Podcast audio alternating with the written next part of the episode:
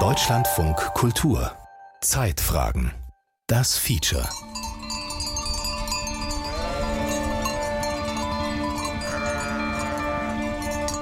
Die Hirtenwelt scheint wieder heil zu sein am Südhang des Wank, einem 1780 Meter hohen Berg oberhalb von Garmisch-Partenkirchen. Zutraulich schmiegen sich Werdenfelser Bergschafe mit ihrer dichten Herbstwolle an Hans Hiebler und Josef Grasegger. Die Schafhalter stehen vor der imposanten Kulisse des Wettersteingebirges mit dem dominanten Zugspitzmassiv im Westen. Bayerische Schäferidylle unter schiefergrauen Himmel. Doch Mitte August war das anders. Der Wolf war nämlich da. Davon ist Hans Hiebler überzeugt. An der Gießenbachalm, oberhalb seines Heimatdorfes Fachant bei Garmisch-Partenkirchen. Es waren ja drei, vier Almen im Umkreis betroffen und da hat es ja auch schon Risse gegeben. Wir haben noch ein bisschen mehr aufgepasst. Es ist jeden Tag einer von unseren Hirten dann aufgefahren und hat geschaut und an dem Tag, wo nachher wieder mal Übergriffe waren, also du kommst ja da hin, die Tiere sind ja noch nicht tot, die waren ja angefressen. Man hat die nachher droben, sag ich mal, erlöst. Rund 40 Tiere sind diesen Angriffen insgesamt zum Opfer gefallen. Kaum eines wurde vollständig vertilgt. Etliche waren nur angefressen oder sind panisch geflohen und dabei über die Felswände gestürzt. Nicht alle davon wurden sofort gefunden was da oben auf den Almen vorgeht. Das sind ja viele Schafe, die leben nach zwei, drei Tagen noch. Also die sind von hinten angefressen. Es ist ein Bild, damit muss man leben lernen. Also die Hirten, wo wir da haben, äh, die gehen in der Früh mit äh, Magenkrümmen zum Nachschauen. Und wenn das ein Dauerzustand wird, dann werden wir auch keine Hirten mehr kriegen, die unsere Almen da behirten. Josef Grasegger ist Vorsitzender des Landesverbandes bayerischer Schafhalter. Er lässt seinen Blick übers Tal schweifen, mit den Bäumen im bunten Herbstlaub, dann hinüber zum imposanten Bergpanorama mit der Zugspitze im Westen und der Alpspitze im Osten. Dahinter im Rheintal grasen im Hochsommer die Bergschafe bis in 2600 Meter Höhe. Die Schafhalter möchten sich nicht ausmalen, dass dort im nächsten Sommer die Wölfe einfallen könnten.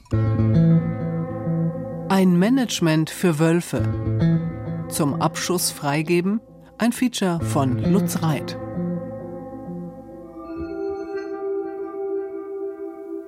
Durch die bayerischen Alpen streifen derzeit nur vereinzelte Wölfe. Rudel wie im Osten und Norden von Deutschland gibt es noch keine.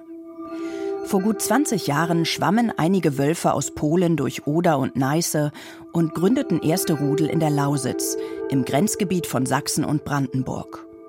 Nach rund 150 Jahren war Deutschland wieder Wolfsland. Heute leben hierzulande knapp 1200 Wölfe, insgesamt gut 160 Rudel sowie einige Dutzend Paare und Einzelwölfe, vor allem von der Lausitz über Sachsen-Anhalt bis nach Niedersachsen, wobei Wölfe längst auch andere Bundesländer erreicht haben. Viele feiern die Rückkehr als Erfolgsgeschichte im Artenschutz. Der Wolf als Symbol für ein Stück Wildnis, ein Hauch von Yellowstone, der wieder durch das dicht besiedelte Europa wabert. Doch nicht überall ist der Wolf willkommen, vor allem auf dem Land nicht. Tierhalter sorgen sich um ihre Schafe und Ziegen, Jäger um ihre Rehe und Hirsche. Nur ist die Sorge überhaupt berechtigt? Ist der Wolf nicht von Natur aus scheu? Ja, das ist eine weit verbreitete Meinung, dass der Wolf von Natur aus scheu ist. Das ist er überhaupt nicht. Der Wolf ist ein Spitzenprädator, ein Tier, das nie eine Scheuheit ausprägen musste vor anderen Tieren oder auch vor dem Menschen, solange ihm nicht nachgestellt wurde. Wolfgang Schröder lebt in der Nähe von Murnau in Oberbayern.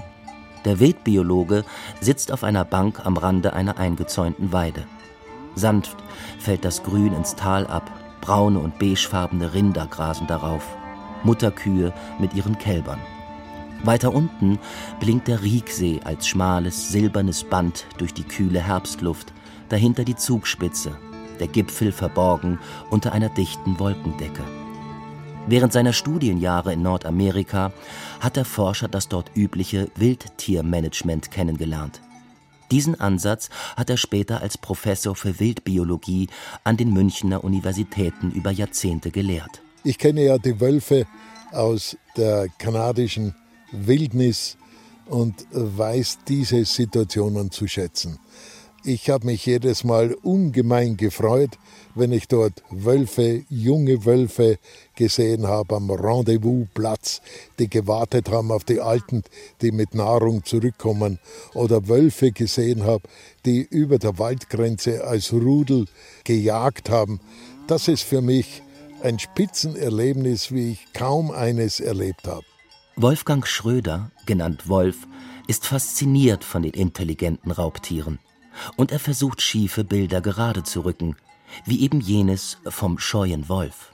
Nun, dieses Bild hat sich gefestigt, nachdem dem Wolf Jahrhunderte lang nachgestellt wurde und wirklich nur die raffiniertesten Wölfe überlebt haben, weil die anderen gefangen oder geschossen oder vergiftet wurden.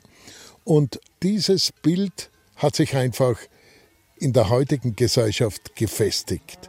Über Jahrhunderte hinweg hatte der Mensch den Wolf erbarmungslos verfolgt, bis dieser in Mitteleuropa ausgerottet war. In Osteuropa jedoch, in Italien und auf dem Balkan haben Wölfe in abgeschiedenen Bergen und weitläufigen Wäldern überleben können. Das hat in allererster Linie eine Verhaltenskomponente. Die Wölfe haben einfach gelernt, den Menschen zu meiden. Und was wir heute sehen, wenn dem Wolf nicht mehr in der gleichen Art und Weise nachgestellt wird, dann ändert er relativ rasch wieder sein Verhalten, wird vertraut, meidet den Menschen nicht mehr in der gleichen Art und Weise, nutzt auch die Gelegenheit, auf den Menschen zuzugehen, wenn er ihn mit Nahrung verbindet. Weniger scheu heißt nicht automatisch aggressiv, zumindest nicht in Bezug auf Menschen. Nur dreister könnten Wölfe schon werden, sagt Wolfgang Schröder. Problematisch wird es vor allem, wenn sie die Wälder verlassen und leichte Beute auf den Weiden wittern. Schafe und Ziegen vor allem, aber auch Fohlen und junge Rinder wecken den Jagdinstinkt.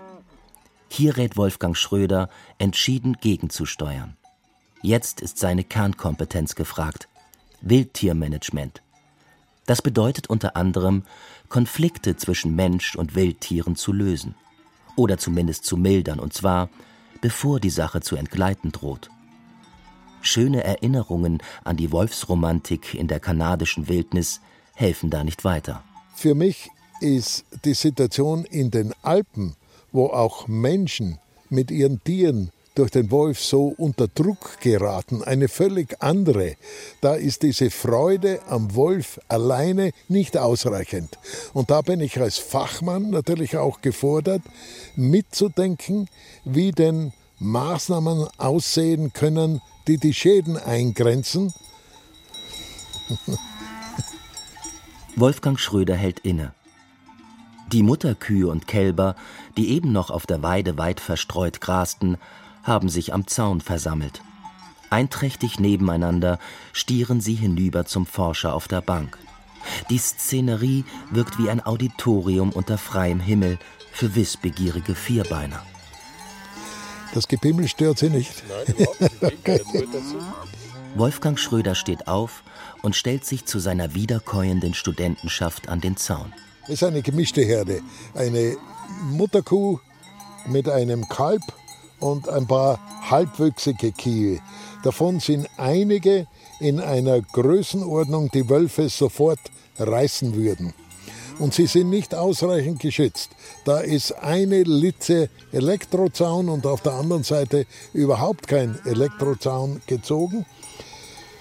Da kann der Bauer heute noch ruhig schlafen, denn die Wölfe sind relativ selten. Wir haben in der Gegend schon einzelne Wölfe, aber die sind noch selten. Die Wölfe, die nach Bayern eingewandert sind, stammen zum einen aus Nordostdeutschland, zum anderen aus der Schweiz. Dort leben mittlerweile zwischen 200 und 300 Wölfe, Tendenz stark steigend. Wir haben ein Wachstum in der Schweiz von etwa 30 Prozent pro Jahr. Und über die Hälfte der Wölfe lebt im Kanton Graubünden. Und hier haben wir derzeit eine Verdopplung alle zwei Jahre. Und das hat auch im laufenden Jahr dazu geführt, dass wir bereits über 500 gerissene Nutztiere haben. Marcel Züger arbeitet als Landschaftspfleger in Salouf. Als Inhaber einer kleinen Firma pflegt der Biologe Wiesen und Wälder vor der atemberaubenden Kulisse der Graubündner Bergwelt. Schon als Achtjähriger hat er die Entwicklung von Kaulquappen dokumentiert, verbrachte unzählige Nächte an Tümpeln und viele Stunden mit der Erforschung von Fledermäusen. Später engagierte er sich in den Schweizer Naturschutzorganisationen Pro Natura und BirdLife und kartierte während seines Biologiestudiums die Lebensräume von Libellen, Fischen und Vögeln. Stationen in der Musterkarriere eines Naturschützers also, gestützt durch das akademische Fundament von der Eidgenössischen Technischen Hochschule in Zürich. Anfangs hat Marcel Züger, ganz Biologe und Naturschützer, die Rückkehr des Wolfes in die Alpen gespannt verfolgt, fast freudig. Doch inzwischen ist das Ganze gekippt. Irgendwann muss der Wolf nach seiner Rückkehr in die Schweizer Bergwelt falsch abgebogen sein. Zwar frisst er viele Hirsche, was zu erwarten war. Dennoch gibt es ständig und fast überall Übergriffe auf Nutztiere. Und allein im Kanton Graubünden sind es derzeit 13 Rudel und Paare. Und davon sind gerade mal zwei, die unauffällig sind, die das ganze Jahr kein einziges Nutztier gerissen haben. Hirten versuchen ihre Weidetiere vor Wölfen zu schützen. Standard sind Elektrozäune, bei denen ein Maschengeflecht unter Strom steht oder ein Verbund aus mehreren Drähten, sogenannten Litzen. Als Grundschutz hat sich das meistens bewährt, zumindest im nordostdeutschen Tiefland. Doch Wölfe sind lernfähig und geben ihre Erfahrungen an die Nachkommen weiter. Im Guten, aus Sicht des Menschen, wenn sie Elektrozäune meiden lernen.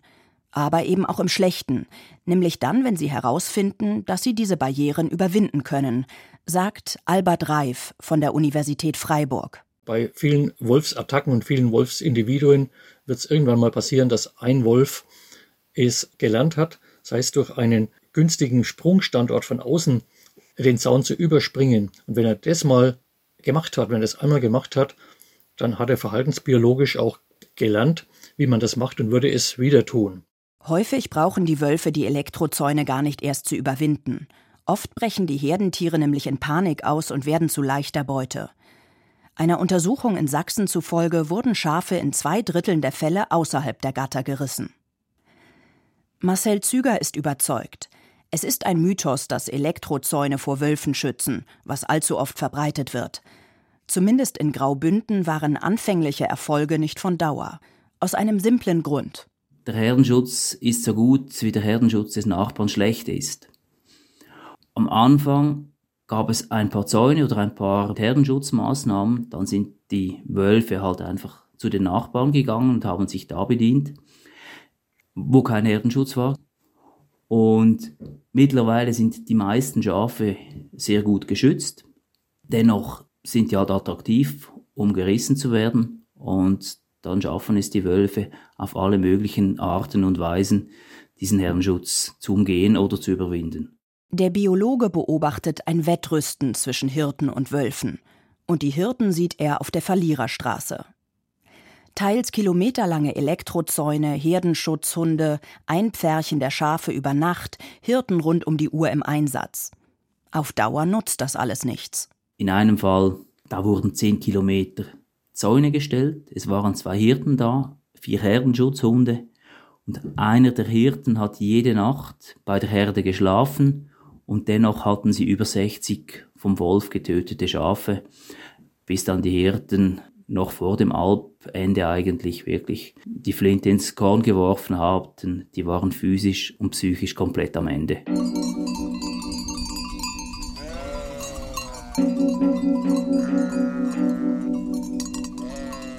In Bayern ist die Gefahr für Schafe weniger groß als in Graubünden. Noch jedenfalls. Denn Hans Hiebler schmahnt nichts Gutes. Was ist, wenn Nachkommen dieser Schweizer Wölfe bis ins Wettersteingebirge vordringen? Schließlich haben sie sich auf den Riss von Nutztieren spezialisiert und der Weg durch Tirol ist nicht weit für einen Wolf. Und Herdenschutzhunde zur Abwehr kommen in den bayerischen Alpen nicht in Frage. Das sind ja Freiweidegebiete, die wo sich über hunderte von Hektar erstrecken und wir sind eine Tourismusregion. An jedem Meter geht irgendein Tourist vorbei und wer weiß, was ein guter Herdenschutz macht, der weiß, dass das nicht zusammenpasst, diese beiden Sachen. Also der packt ja die Touristen mit den Hunden genauso an, wenn es ein guter ist. Und ein schlechter bringt nichts. Außerdem ist die Schafhaltung für Hans Hiebler und seine Kollegen nur ein Nebenerwerb. Die meisten Halter haben nur wenige Dutzend Schafe. Da lohnt sich der Aufwand eines Herdenschutzhundes nicht. Und er wäre im kurzen bayerischen Almsommer ohnehin nur ein Saisonarbeiter, den man über den Winter nicht monatelang zu den Schafen in die Ställe pferchen könnte. Also doch Elektrozäune? Auch das funktioniert nicht auf den steilen Bergalmen, sagt Hans Hiebler. Er kennt das Gelände im Wettersteingebirge. Über dem Rheintal grasen im Hochsommer viele der Werdenfelser Bergschafe. Es sind Felsen, es sind Berge, es sind Gräben, es sind Bäche. Also es ist gar nicht die Möglichkeit zum Zäunen. Also da brauchen wir gar nicht anfangen, weil das wird sowieso nichts. Und da kann ich, braucht jetzt nicht irgendeiner kommen und sagen, da könnt ihr Zaun aufstellen oder da nicht. Der Mensch, der kommt wahrscheinlich gar nicht da alleine zum Gehen, ohne dass er irgendeinen Zaun macht. Es ist ja mitten im Sommer, dass es mal schneit, dann bringt der ganze Zaun, den, den druckt es nachher nieder. Das kann im Juli, August, das kann das ganze Jahr sein. Also es ist nicht möglich, wir brauchen da gar nicht anfangen. Josef Grasegger nickt zustimmend. Auch die bayerische Staatsregierung hat inzwischen weitläufige Almregionen ausgewiesen, in denen solch ein Herdenschutz mit vertretbarem Aufwand schlichtweg nicht möglich wäre. Um den Aufwand zu verdeutlichen, hat er einmal ausgerechnet, wie lang die Elektrozäune sein müssten. Ich habe für Garmisch-Partenkirchen mir die Mühe gemacht, dass ich die nötige Einzäunung ausrechne und bin dabei nur für die Almbereiche, also nur für Garmisch-Partenkirchen auf ca. 300 Kilometer gekommen. Äh, das ist eine Strecke bis nach Nürnberg. Diese Zäune müssten jedes Jahr aufgestellt werden und im Herbst wieder abgebaut werden. Einmal unmöglich, weil es arbeitstechnisch nicht machbar ist, finanziell überhaupt nicht zum Bewältigen ist. Und mit diesen Zäunen würden wir auch die kompletten Wälder durchschneiden. Also das Wild würde von den äh, Wasserquellen oder Bachläufen abgeschnitten und das ist auch nicht im Interesse unseres bayerischen Staates, sprich Staatsforsten. Doch das Aufstellen von Elektrozäunen ist oft nicht nur ein technisches Problem. Es geht auch darum, welche Folgen hat es, wenn Elektrozäune die Kulturlandschaft zerschneiden. Untersucht hat das bislang niemand eingehend, bedauert der Ökologe Albert Reif von der Universität Freiburg. Auch im Schwarzwald haben die Wölfe bereits Spuren hinterlassen. Der Wolf hat auch, wenn auch seltener, die Fähigkeit, Jungrinder oder gar Pferde auf der Weide zu reißen. Ne? Also in Bernau hat er fünf Jungrinder auf einer Weide gerissen, im Schwarzwald, am Feldberg, Nähe des Feldbergs. Und die Auflagen für die Haltung von Rindern, die sind nicht so streng wie bei der Schafhaltung. Also wenn alle Rinderweiden im Schwarzwald jetzt auch noch wolfsicher gezäunt werden müssten, dann hätte das ganz gravierende Auswirkungen auf die Landschaft, auf die Wanderungsfähigkeit von Tieren durch die Landschaft, aber auch auf die Zugänglichkeit der Landschaft für die Menschen hat auch enorme Kosten zur Folge. Gäbe es eine Prüfung, wie umweltverträglich Elektrozäune wären, es stünde vermutlich schlecht um den technischen Herdenschutz. Denn wenn solche Barrieren einen großen Wolf abhalten, sind sie für kleinere Tiere erst recht ein Problem. Marcel Züger hat dies in Graubünden beobachtet. Dachse, Hasen, Marder und so weiter, Igel, die können da nicht drüber, die gehen meist auch nicht in den Zaun rein, dass sie dann sterben, aber da wird einfach der Lebensraum zerschnitten.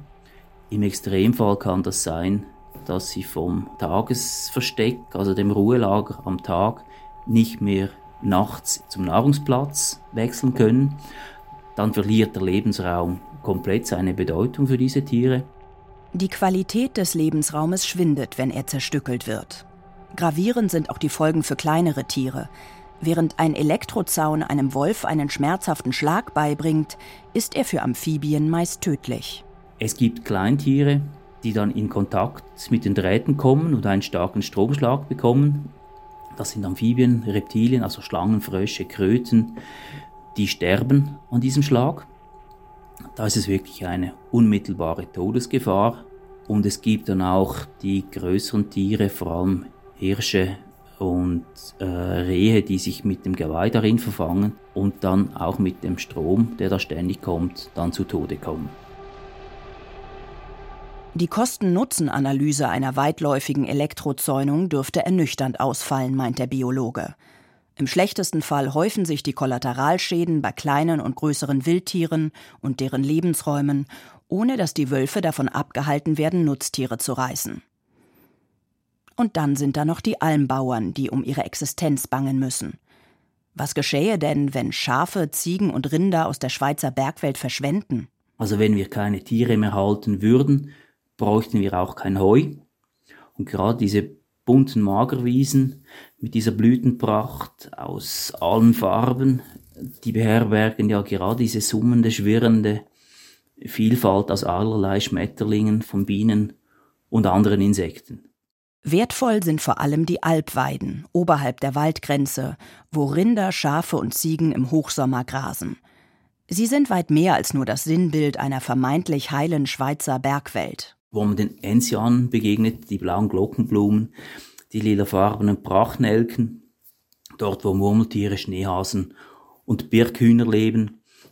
Das sind klassische Weiden, wo nur geweidet werden kann, wo wegen Steinen oder wegen der Steilheit auch keine Mähmaschine hinkommt, da ist man darauf angewiesen, dass die Tiere die Landschaftspflege übernehmen. Und in den Mooren, da gibt es zahlreiche gefährdete Arten wie fleischfressende Pflanzen wie der Sonnentau, das Wollgras mit den weißen Blüten, die wie kleine Wattebausche aussehen, oder eine große Zahl von auffälligen manchmal pinken und violetten Orchideen. Auch im Schwarzwald und anderen Mittelgebirgen gibt es diese schützenswerten Lebensräume. Flachmoore, Magerwiesen und Trockenrasen lassen sich nur bewahren, wenn Schafe, Ziegen und Rinder darauf weiden. Den Gesetzesrahmen liefert die Fauna-Flora-Habitat-Richtlinie zur Wiederherstellung, Erhaltung und Förderung der biologischen Vielfalt in den Ländern der Europäischen Union. Und genau diese Richtlinie schützt auch den Wolf. So entsteht ein klassischer Zielkonflikt, sagt der Ökologe Albert Reif. Jetzt kommt er zurück und der Naturschutz begrüßt natürlich diese Rückkehr des Wolfes. Ne? Ich auch irgendwie. Also wir sind in einem Dilemma. Wir wollen den Wolf schützen, aber auf der anderen Seite, es gibt auch Kulturlandschaftselemente, die ebenfalls durch die FFH-Richtlinie geschützt sind, nämlich Offenlandbiotope, Offenlandarten, Magerrasen und die gilt es ebenfalls zu erhalten. Dilemma, das bedeutet, wir machen immer einen Fehler, egal wie wir uns entscheiden. Entweder wir schützen den Wolf oder wir werden auch einige durch die Beweidung erhaltene Lebensräume verlieren. Die Diskussion ist im vollen Gange, ob der Wolf wirklich noch so bedroht ist. Mittlerweile befasst sich auch ein EU-Gremium mit der Frage, ob die FFH-Richtlinie von 1992 angepasst werden muss. Damals gab es weder in Nordostdeutschland noch in den Alpen ein Wolfsrudel. Allenfalls wurden Einzeltiere gesichtet und meist auch sofort abgeschossen. Insofern war der Schutz der Tiere damals zwingend erforderlich. Doch mittlerweile leben europaweit mindestens 17.000 Wölfe, Russland nicht mit einbezogen. In einigen Regionen wächst der Bestand um 30 Prozent pro Jahr. Die Schere zwischen gesetzlichem Schutzstatus und tatsächlicher Bestandsgröße klafft in vielen Regionen immer weiter auseinander. Gleichzeitig geraten erhaltenswerte Lebensräume in die Bredouille. Entweder oder. Wolf oder Trockenrasen. Diese Frage stellt sich für Wolfgang Schröder nicht. Die Mutterkuhherde die eben noch seinen Worten zu lauschen schien, grast wieder friedlich auf der Weide oberhalb des Riegsees bei Murnau. Der Wildbiologe hat sich zurück auf die Bank gesetzt. Er will das eine tun, ohne das andere zu lassen. Wolfgang Schröder möchte, dass die Hirten weiterhin ihre Rinder, Schafe und Ziegen im Sommer auf die Almen treiben können, ohne dass der Wolf wieder verschwindet. Eine erneute Ausrottung gilt es zu verhindern. Gerade in Österreich wächst der Widerstand. Gewilderte Wölfe sind dort schon zuhauf auf der Strecke geblieben. Klassische Fälle von Selbstjustiz, die es zu vermeiden gilt. Es braucht also ein Wildtiermanagement, das den Wolf als Art in den Alpen dauerhaft erhält, aber eben nicht jedes einzelne Tier, noch nicht einmal jedes einzelne Rudel. Wer Ja sagt zum Wolf, muss auch zum Abschuss der Wölfe Ja sagen. Wolfschutz ohne den Abschuss der Wölfe ist undenkbar. Und ich sage ganz deutlich Abschuss alle anderen Maßnahmen wie Fang oder Vergrämung, die sind nicht ausreichend zielführend. Der Abschuss ist schon deshalb wichtig, weil nur über den Abschuss können sie auch auf das Verhalten der Wölfe Einfluss nehmen und sie einigermaßen scheu halten. Bislang gelingt das nicht. Abgeschossen werden dürfen derzeit nur sogenannte Problemwölfe. Das sind Tiere, die wiederholt Weidevieh reißen, obwohl Herdenschutzmaßnahmen sie eigentlich daran hindern sollten. Das Problem ist nur, diese Wölfe später zu identifizieren. Die Gefahr ist groß, dass die Kugel den falschen Wolf trifft. Deshalb haben Klagen von Naturschutzverbänden gegen Abschussgenehmigungen häufig Erfolg. Wolfgang Schröder plädiert deswegen für den sogenannten Defensivabschuss direkt am Weidezaun. Also wenn problematische Wölfe getötet werden, geschossen werden, dann macht es natürlich Sinn, dass dies im unmittelbaren Feld der Tat stattfindet, dass die Wölfe und es wird ja nicht jeder Wolf geschossen, sondern die anderen Wölfe, die das Schauspiel miterleben, lernen, dass es gefährlich ist, sich den Herden und den Hirten zu nähern. Diese Schutzjagd allein wird jedoch nicht reichen, um die Probleme zu lösen, meint Wolfgang Schröder. Erfolgsorientiertes Wildtiermanagement funktioniere nicht allein, indem Einzeltiere abgeschossen werden. Nötig sei ein Konzept für den gesamten Alpenraum und über Ländergrenzen hinweg. Denn Wölfe machen bei ihren weitläufigen Wanderungen nicht an Grenzpfählen Halt. Es zeigt sich, dass dort oder da schon ausgeklügelt wird, unter welchen Bedingungen man einen problematischen Wolf schießen kann.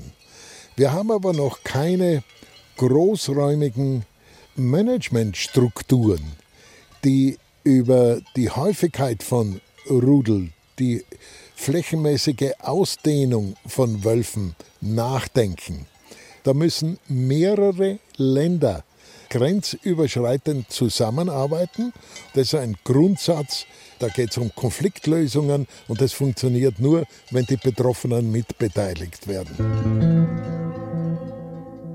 Alpenweit müssen Wissenschaftler, Naturschützer, Tierhalter und Jäger überlegen, wo Wölfe dauerhaft leben können und wo Konflikte mit der Almwirtschaft zu groß wären.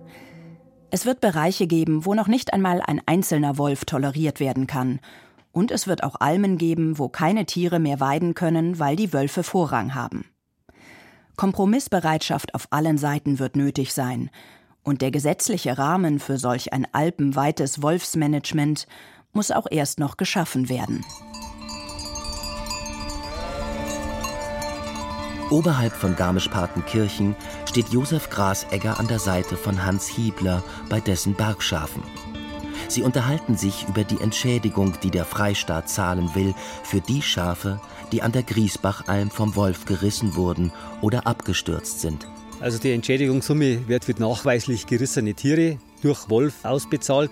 Und wie es bei uns ausschaut, auch für die, die nicht mehr auffindbar sind. Also eine Sonderlösung, die nicht überall praktiziert wird.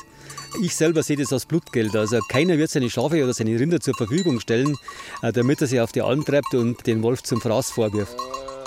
Der Wolf ist eindeutig die größte Gefahr für die Schafe, sagt Josef Grasegger. Und nicht etwa der Luchs, der schon seit vielen Jahren hier durch die Wälder schleicht stets auf der Suche nach seiner Hauptbeute, dem Reh. Und auch nicht jener Bär, der seit drei Jahren unscheinbar durchs Ammergebirge streift. Der Beutegreifer wie unser Bär, den wir da haben, der wird akzeptiert. Nur Beutegreifer, die übergriffig werden, die muss man entnehmen. Das ist eine ganz eindeutige Forderung des Landesverbandes Bayerischer Schafhalter. Wir fordern in nicht schützbaren Gebieten Weideschutzzonen, und dort sollte Bestandsjagd und Schutzjagd möglich sein. Also wir brauchen eine dringlichste Reduzierung von großen Beutegreifer und die Möglichkeit der freien Weidewirtschaft, die Fortführung zu gewährleisten. Doch bislang hat sich in den bayerischen Alpen noch nicht mal ein Rudel Wölfe zusammengefunden. Rechtlich dürfte es also schwierig werden, auf Wolfsjagd zu gehen. Nur, wie sonst soll es gelingen, den Wolf auf Dauer von Mensch und Weidetieren fernzuhalten?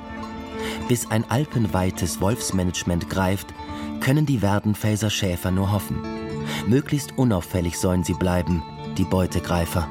Ein unauffälliger Wolf, der ist uns genauso kein Problem, wie ein unauffälliger Bär ist. Ein Management für Wölfe zum Abschuss freigeben, das war ein Feature von Lutz Reit. Es sprachen Ole Lagerpusch und Katharina Pütter. Die Regie führte Roman Neumann, verantwortlich für den Ton war Hermann Leppich und die Redaktion hatte Martin Mayer.